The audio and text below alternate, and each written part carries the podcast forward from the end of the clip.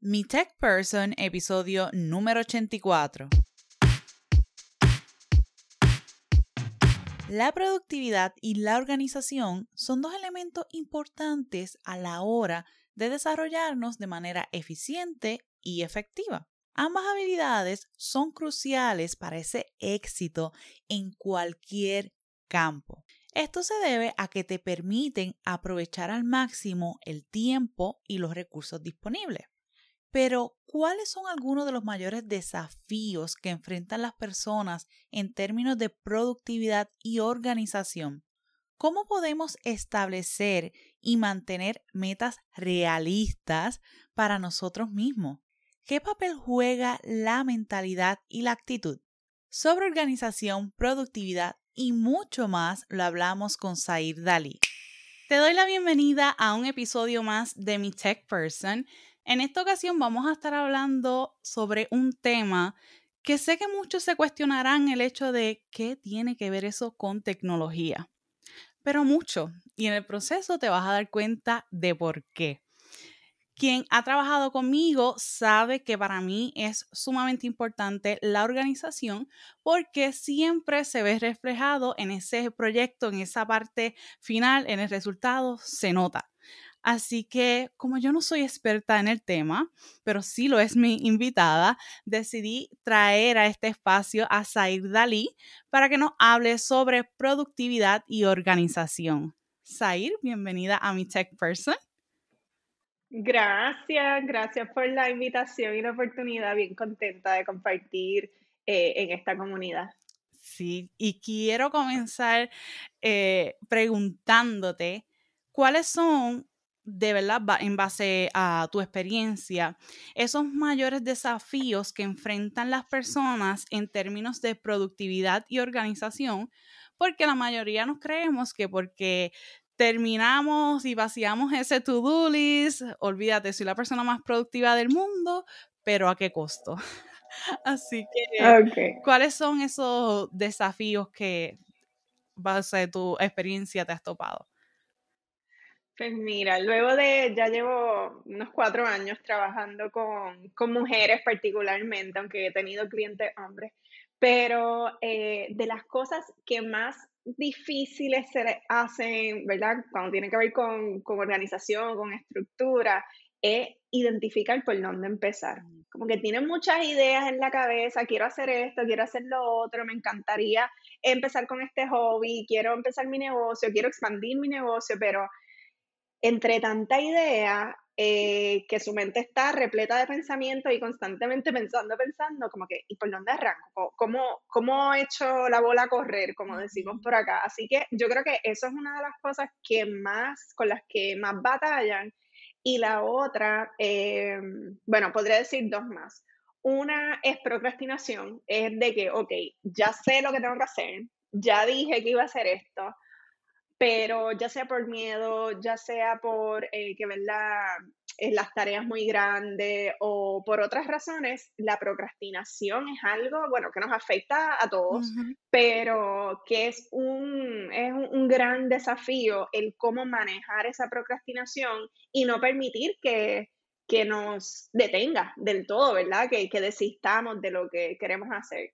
Y diría que un tercer desafío es la consistencia especialmente cuando nosotros queremos trabajar hábitos que sabemos que nos van a hacer más productivos, más efectivos durante nuestros días o semanas, el mantenernos consistentes, porque la vida pasa, ¿verdad? Hay imprevistos, hay días, especialmente nosotras las mujeres somos cíclicas, o sea que un día no necesariamente me voy a sentir igual que el otro y sobrepasar eso y ser consistente en las cosas que determinamos que vamos a hacer, el el ejemplo clásico, el ejercicio. Empezaste, de seguro hay gente que nos está escuchando que empezó a hacer ejercicio en enero, estamos en abril y todavía sigues haciendo ejercicio, ¿verdad? Así que yo creo que esas son como que las tres, las tres cosas que más, con las que más trabajo con mis clientas y, la gran batalla, la gran batalla de la productividad.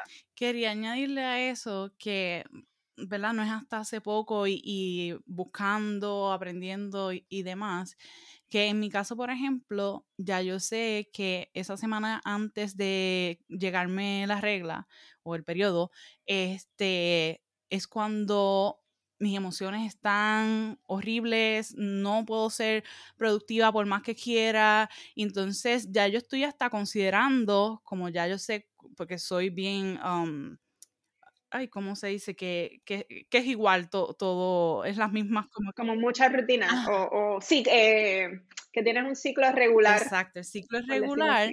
Entonces ya yo estoy considerando que esa semana yo la voy a coger solamente para estar conmigo, con mi cuerpo y, dejarme sentir. Porque sé y reconozco que es, que es fuerte, entonces después se arrastran otras cosas y qué sé yo.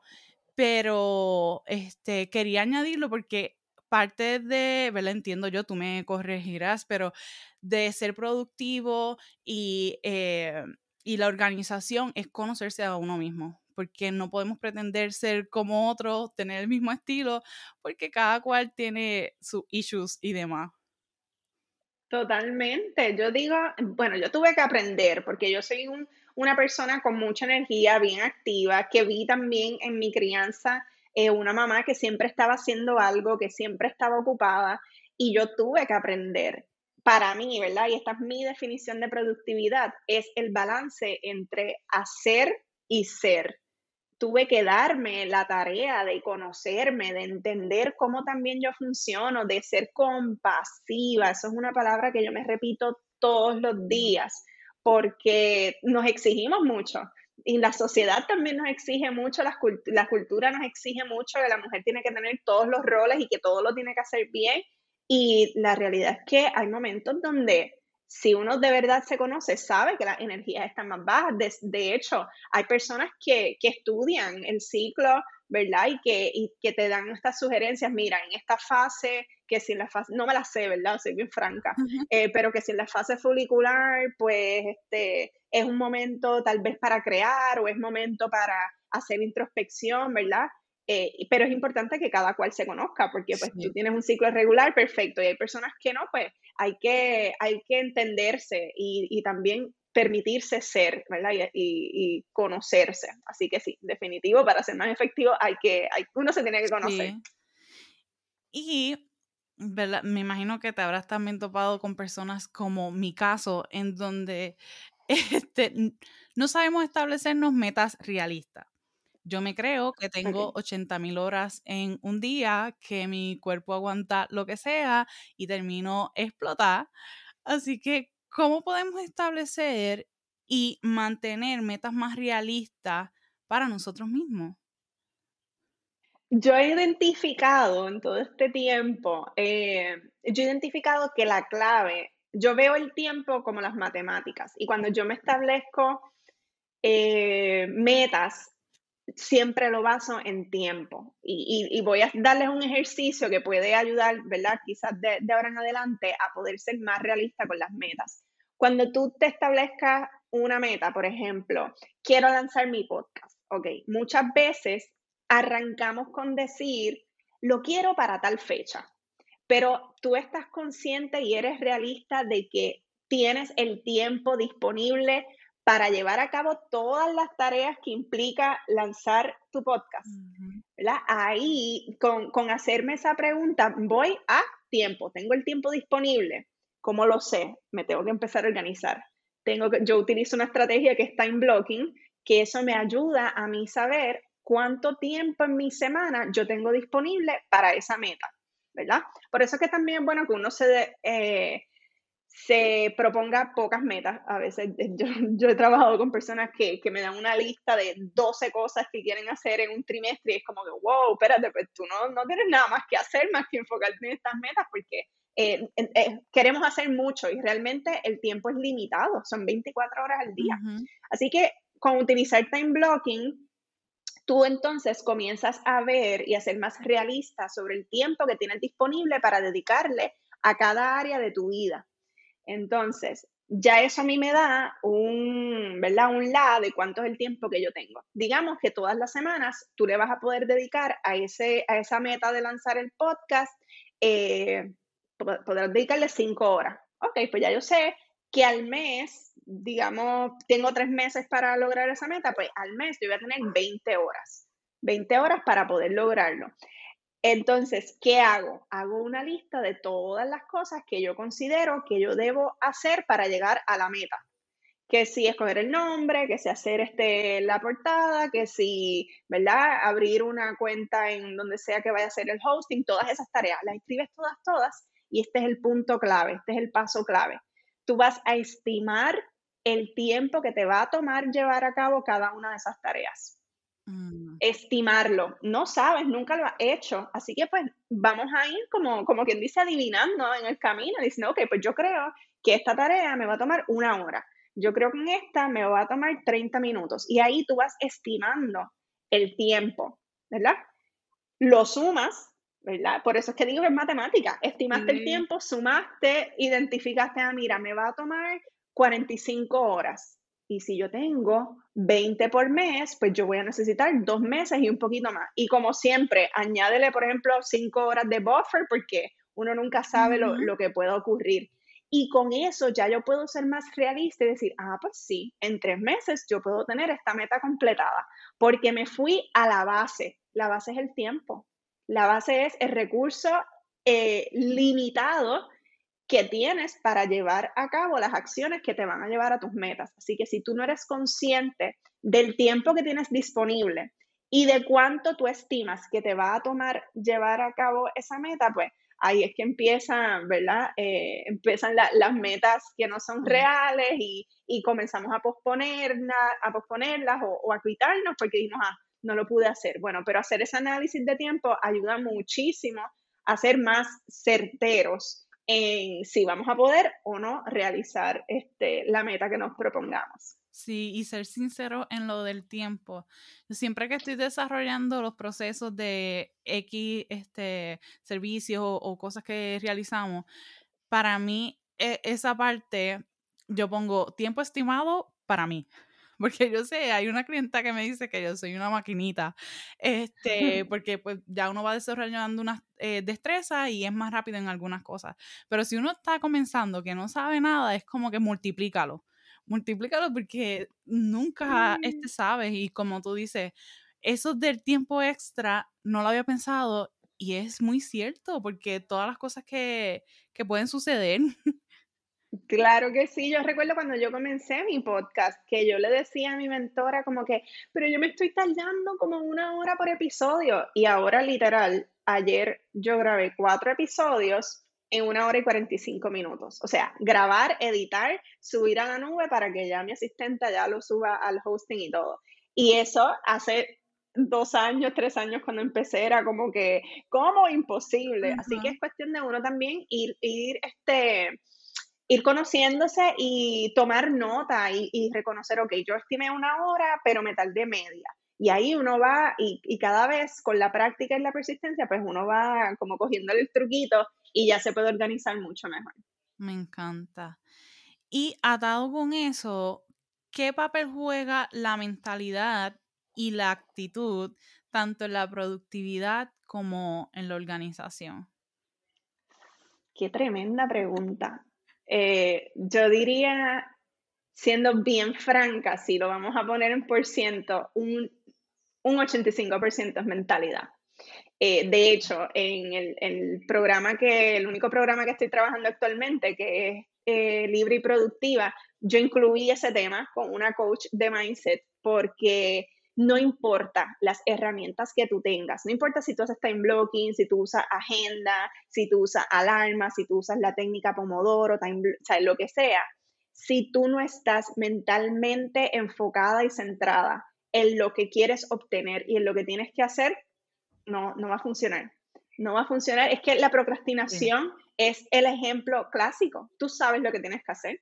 Tú sabes que tienes que doblar la montaña de ropa o ir a fregar o lavar la ropa, pero ¿qué te detiene? La mente. La mente, hay un obstáculo ahí que te está diciendo, no, es que yo prefiero irme a ver la serie. Ay, no, es que yo prefiero quedarme aquí eh, dándole scroll a, a Instagram. Porque nuestra mentalidad y nuestra mente es súper poderosa. Entonces, si nosotros no cultivamos nuestra mente con la información adecuada, con hablarnos correctamente, eh, ella va a ir a su instinto de, de, ahorrar energía, de, ay no, yo prefiero no hacerlo, ¿verdad? Porque es que tenemos eh, el cerebro reptiliano, que esa es su función, que tú ahorres energía. Por tanto, si hay cosas que te van a sacar de tu zona de confort y que van a hacer que tú gastes energía o que te emplees en algo que tal vez te da, causa miedo, es algo nuevo o simplemente no te gusta, pues tú vas a procrastinar y tú vas a aplazarlo hasta que se acumule la montaña de cosas por hacer y ahí entonces empezamos en crisis. Así que yo considero que la mentalidad es crucial para que nosotros nos podamos mover a, a, tener hábitos y a llevar a cabo acciones que sean cada vez más efectivas y más productivas, que a la larga pues nos va a dar un, mejor estilo de vida, más paz, más libertad, menos estrés, menos ansiedad. Pero sí, la mentalidad hay que cultivarla, hay que, hay que hablarse bonito todos los días, hay que, si ahora tú no eres organizada, no importa, empezamos hoy, hoy voy a ser organizada, hoy soy organizada, no es ni, ni en futuro, es soy, hoy soy organizada, hoy soy productiva y, uno va trabajando la mente, así que es demasiado importante. Sí, yo, los que me conocen de, más atrás de, mi background, eh, mi bachillerato es en psicología y para mí la salud mental lo es todo y por experiencia sé lo importante que es trabajarlo y que en el proceso uno va evolucionando y hay otras cosas que antes no eran un problema, ahora sí lo son, este, así que es, bien necesario. Y en cuanto al entorno en que trabajamos, ¿este influye en nuestra productividad? Uf, claro, por ejemplo, no es lo mismo que yo esté sola en, ¿verdad? en mi oficina, espacio, a que yo esté eh, con tres personas más que están hablando, chachareando por aquí, o el perro afuera, o viene el gato. O sea, cuando hay distracciones y cuando hay, eh, hay factores externos que están, que pueden distraerme, pues mi productividad va, va a bajar, eh, absolutamente. Y si también, ¿verdad? No sé si también lo, puedo ver, puedo ver esta pregunta en, en cuanto a, no sé, que tu, que tu alrededor o tu ambiente te apoye en cuanto a lo que tú quieres hacer. pues igual. Ambiente. puede ser un factor que, que, te desmotive, ¿verdad? Tú, uno, y es que hay, hay, una herramienta de productividad que a mí me fascina, que es el accountability, ¿verdad? Que en español la mejor traducción que he conseguido es rendición de cuentas. Cuando uno está solo trabajando en algo, eh, ¿verdad? En una meta, digamos que estás trabajando en tu full time, pero tu sueño es renunciar para dedicarte a tu emprendimiento, pues vas a estar tú ahí haciéndote auto-coaching todos los días. Entonces, si tú no estás nutriéndote con podcasts, con libros, con audiolibros o con información que, que te haga querer moverte, ¿verdad? Que te haga mantener la disciplina, porque no podemos, eh, no podemos simplemente esperar que la motivación llegue, o sea, la motivación no es, no es lineal, sube y baja, por tanto yo necesito crear la disciplina. Pero si estoy yo solita ahí dándome porras, cuando, yes, sí, dale, y cuando no me siento, pues, ah, no lo quiero hacer, pues obviamente va a ser más difícil llegar a la meta. Voy a ser, eh, no va a ser tan efectivo el proceso versus si yo tengo a mi alrededor personas que sean como mis cheerleaders, personas en, quien yo también pueda recostarme o, no recostarme, sino, eh, ¿verdad? Que me sirvan de apoyo en esos momentos en que tal vez la motivación está abajo o no estoy siendo tan disciplinada, es muy probable que, vayas a llegar mejor a la meta porque sabes que no estás sola. Eh, eso es una de las cosas que yo trabajo con mis clientes, o sea, yo soy su accountability partner. Yo, mi, mi, mi propósito es que sientan, eh, te estoy ayudando, te estoy apoyando, lo estás haciendo tú, pero no estás sola en el proceso, porque hace una diferencia impresionante el que uno se sienta apoyado, el que uno sienta que, te están aplaudiendo, que te están motivando, ¿verdad? Versus uno hacerlo solo. No es imposible, no es imposible hacerlo solo, pero sí va, va a costar más y probablemente vas, vas a tener eh, momentos donde la productividad no, no, va a estar en su, en su peak. Yo llamo a esas personas, bueno, tengo diferentes, en diferentes áreas que, necesito así, pero yo tengo como ya asignadas personas salvavidas. So, dependiendo cómo yo me sienta, es como que, ok, esta persona salvavidas es a la que voy a contactar para esto que estoy atravesando o para esto que, que necesito.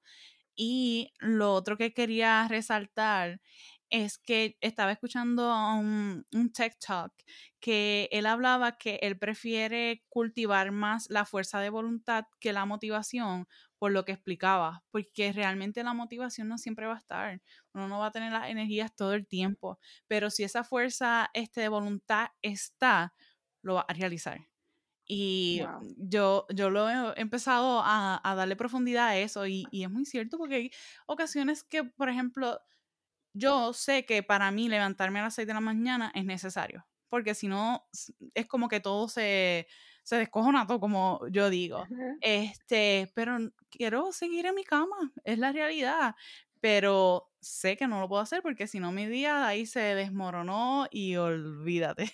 No hay. Exacto. Así que sí, la fuerza de voluntad hace, hace la diferencia y es un hábito. Realmente es un hábito Em, y por eso hay que tener la, el objetivo bien claro. O sea, ¿para qué te quieres levantar a las seis? ¿O por qué necesitas levantarte a las seis? Porque si no, nuevamente el cerebro reptiliano te va a decir, ay, no, un chispito más, ponle, dale snooze, este, mírate para el otro lado, ¿verdad? Cuando no hay un propósito claro, pues es más probable que, que desistas y que esa fuerza de voluntad, pues, pues no la cultives. That's true y cómo podemos optimizar nuestro entorno para, ¿verdad? Esas distracciones. En mi caso, por ejemplo, yo trabajo desde mi hogar y pues viene mi familia y a veces como que es un poco retante eso. ¿Qué podemos hacer? ¿Un letrerito? ¿Cómo trabajar eso? Es todo un challenge. Mira, eh, y, no sé, desde que llega la cultura de trabajar desde la casa, hay muchas personas que, como yo también trabajo por mi cuenta y, yo manejo mi horario como sea, o sea, se creen que es que uno no trabaja. yo, siento, pero ok, porque yo no trabajo en un 9 a 5 no significa que no tengo nada que hacer y a cada rato están pidiendo favores y ayuda y no sé qué más.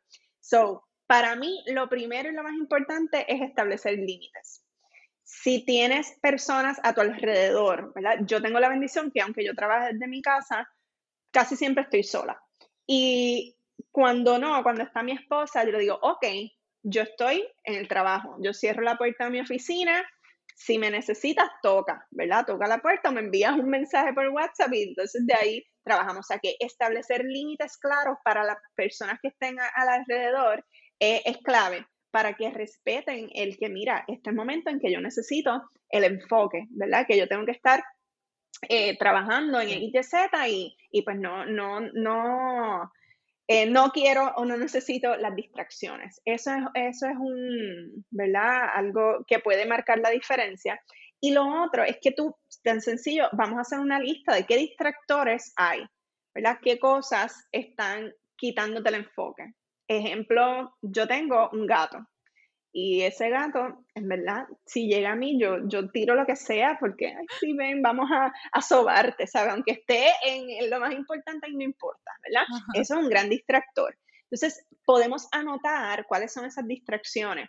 El gato, eh, mira, me paro a cada rato para ir a, tomar agua. Pues no, déjame tener mi, mi, mi botellita con ya mi agua. Eh, me va a dar hambre porque probablemente voy a estar un tiempito frente a la computadora, pues déjame traerme snacks, ¿verdad? Buscar todas esas cosas que pueden como que enviarle señal a tu mente de que necesitas hacer esto o lo otro. El teléfono, un gran distractor. So, escribe todas las cosas que para ti puedan ser distracciones y luego vas a crear un plan para evitarlo. ¿Cómo yo puedo evitar que el gato sea un, un distractor? Cierro la puerta, por lo menos esa no la puede abrir, ok, pues cierre la puerta. ¿Cómo puedo evitar que mi teléfono sea un distractor? Lo coloco en modo, eh, ¿verdad? Do not disturb y tal vez hasta lo meto en una gaveta para que no lo tenga ni, ni, a la vista, porque obviamente lo que esté a la vista, pues vamos a querer trabajar con ello. Y así voy ideando cómo yo puedo evitar el, ¿verdad? Eh, es que este distractor me desenfoque. Y puedes añadir eh, una columna donde tú escribas cómo vas a atender la distracción si sucede. Digamos que un día me embelecé, me, me puse a trabajar y dejé la puerta abierta, sobre el gato entró. Distracción. Ok, ¿cuál es el plan? para trabajar con la distracción en su momento. Voy a sacar el gato, te quiero, te amo, bye, y se deja la puertita. Este, si se me olvidó y dejé el teléfono al lado, y eso es mucho, mucha conciencia, mucha conciencia porque a veces uno se envuelve, tengo el teléfono fan, y lo agarré y después estoy 20 minutos ahí porque de un mensaje salte otra cosa y de otra cosa, ¿verdad? So, es no tan solo hacer un plan para evitarlo, sino también hacer un plan para cómo manejarlo en caso de que suceda, ¿verdad? De que ocurra algo y, tenga que atenderlo en el momento. Yo, sé, yo creo que como que poner límites y trabajar en, esos dos planes, pues puede ayudar a que esos distractores eh, disminuyan y que entonces aumentemos el enfoque. Sabes que vi una investigación que hicieron sobre las notificaciones en el celular y que desde ahí yo por eso lo pongo en el Do Not Disturb porque, ajá, este es un mensaje y después sigo entrando a más cosas. Este, y medían la reacción del cerebro, la persona lo tenía lejos, pero escuchaba el sonido y cómo se activaba y había, este, no sé cuál hormona era que empezaba como a generar como que esa excitación de como que búscalo, este, utilízalo. Es bien fuerte porque como hemos adoctrinado, que incluso son, ponían de otra persona, no era ni su celular, pero como sonó, revisaban su celular. Este, Así que esa tablita que dice, para mí, este, me gustó esa parte de qué hacer si, por ejemplo, recibo la notificación y se me olvidó ponerlo en Do Not Disturb, porque si escucho, por ejemplo, el celular de mi hermana, de mi mamá, es como que miro mi celular. Este, y que no es solamente el, el mío. Sí, mira, no, no había escuchado eso. De seguro es o que estamos liberando dopamina o oxitocina, una de esas dos que son como eh, los neurotransmisores así de, de, emoción, pero es que somos adictos, somos adictos al teléfono, o sea, no salgo de mi casa sin el teléfono. ¿Qué pasa si yo estoy 24 horas? Entonces, cuando también uno trabaja con, con el, el, teléfono, pues es un, es un challenge mayor, pero hacer de, eh, detox de tecnología es súper necesario eh, porque pues sí, es una herramienta que tiene muchas ventajas, pero lamentablemente pues hemos llegado a, una adicción. Yo, yo fui maestra un tiempo, yo recuerdo tener estudiantes que lloraban porque dejaron su teléfono en la casa y los papás no se lo iban a traer y yo iba a estar todo el día sin el teléfono y wow. Así que eh, sí, puede ser un gran distractor y, pues nada, es algo que entonces tenemos que tener en consideración para también uno estar presente, estar en el momento, hacer otras cosas, ¿verdad? Que no todo esté en esa, en esa cajita que tenemos en la mano. Y sí, esa palabra es clave, estar consciente, porque vivimos en tan automático que da miedo, ¿verdad? da miedo. ¿Qué pasos le recomendarías a esa persona que desea mejorar u optimizar su productividad? Bueno, lo primero que yo le invitaría es que cree conciencia, ¿verdad? ¿En qué área de tu vida tú quieres trabajar la, organización y productividad? Porque es que hay muchas, ¿verdad? Tal vez tú dices, eh, quiero ser más efectiva y productiva con mis espacios, porque soy una persona que, que todo lo tiro y entonces me tardo mucho tiempo buscando las cosas eh, pues entonces ese va a ser el enfoque, ¿verdad? A mí me encantan las listas y, yo creo que hay cierta magia en uno escribir en lápiz o en bolígrafo, así que nuevamente invitaría a que hagas una lista. ¿En qué áreas de mi vida yo considero que yo necesito aumentar mi productividad? Tal vez es que no tengo buena gestión de tiempo, estoy llegando tarde a todos los lugares, siempre estoy con un ajoro. Eh, ok, pues entonces eso tiene que ver más con la estructura del día a día, ¿verdad? O de gestión de tiempo. Tal vez dices, no, yo necesito aumentar mi productividad en cuanto a las finanzas, ¿ok? Porque no tengo organización financiera, no conozco mis números. Ves que vayas pensando primero y crees conciencia sobre en qué momento en qué, eh, cómo estás. Yo le llamo el punto A, ¿dónde tú estás ahora? ¿Cómo te sientes con, con cómo estás ahora? Identifica diferentes áreas de tu vida y, y le puedes hasta poner un número del 1 al 10, cómo te sientes en cada, en cada una de ellas. Eh, hay un ejercicio que se llama las ruedas de la vida, que te da diferentes, ¿verdad? Categorías y tú entonces ahí dices, ok, del 1 al 10, ¿cómo yo me siento? Y ahí tú vas creando conciencia de tu punto A. Luego vamos a pensar y a visualizar el punto B. Ok, ¿cómo yo me quisiera sentir? Eh, si, si yo pudiera, con, siempre lo hago así, como que, ok, si yo te diera una varita mágica y de ese punto A ya automáticamente con mover esa varita llegas al punto B. Descríbemelo. ¿Cómo, cómo serían tus días? ¿Verdad? Si lo que tienes que trabajar es, por ejemplo, gestión de tiempo, ¿cómo se vería un día ideal? Mira, me levanto con calma, me puedo tomar mi cafecito, me leo varios eh, este, hojas del libro que, que tengo, desayuno con calma, ¿verdad? ¿Cómo se vería? Porque si yo no sé hacia dónde me quiero mover, no voy a poder organizarme. Y ya tú identificando, creando conciencia de dónde estás y visualizando hacia dónde quieres moverte, pues comienza a educarte en el tema en que necesites, ¿verdad? Si quiero mayor eh, gestión de tiempo, pues, ¿qué hay allá afuera? Mira, tenemos el, poder de Internet en, la palma de la mano y hay un mundo de información. Pues evalúa, ok, ¿cómo puedo mejorar mi gestión de tiempo? ¿O qué es gestión de tiempo? Empieza por lo básico. Entonces, comienza a dar pasos pequeños. Por ejemplo, si sigo con la gestión de tiempo, eh, no tengo una buena gestión de tiempo, pues, ¿qué puedes hacer? Consigue una agenda o consigue una libreta. Entonces empieza a organizar tu día de mañana. Di, ok, mañana, eh, ¿qué quiero hacer mañana? Y puedes empezar entonces ahí a escribir las cosas que yo quisiera hacer mañana. Y busca, y yo creo que esta parte es bien importante, cuando tú quieres hacer cambios de conducta, no importa si tiene que ver con organización, con productividad, con lo que sea, si tú identificas que hay algo que tú estás haciendo de una forma y eso no te está resultando, tienes que tratar cosas nuevas. Si tú nunca te has sentado con una libreta a hacer una lista, eso es lo primero que tenemos que hacer. Porque mucha gente se organiza en la cabeza. Yo lo tengo aquí y yo, pero es que tu mente tiene de 60 a 70 mil pensamientos al día. ¿Cómo tú pretendes que tu mente esté tranquila, que tú no estés ahí este, eh, dándole, dándole movimiento a tanto pensamiento si estás queriendo organizarte con la cabeza. La cabeza no es para organizarse, la cabeza no es para planificar. Después llegan las frustraciones y es ¿por qué? That's why. Sí, porque estaba esperando que la cabeza me recordara que tengo el deadline del pago del teléfono y allá se me olvidó, tuve recargo, hay otro, otro, otro recargo mensual. ¿Por qué? Porque esperé que la cabeza me dijera y la cabeza estaba pensando en que, no sé, el, nene se cayó de la bicicleta y tuve que arrancar para el hospital para que le cogieran puntos. O sea, pues qué caramba me va a importar el bill del teléfono en esos momentos. Exacto. Si yo lo hubiera tenido en una lista, y yo me hubiera colocado una alarma o lo hubiera automatizado, porque la ventaja de la, de, la tecnología es que yo puedo automatizar esos pagos y no tener que pensar en ello. Así que comienza a llevar a cabo conductas o acciones que nunca antes has hecho, porque mm, a mí me encanta esta frase, es de locos pensar tener resultados diferentes haciendo lo mismo.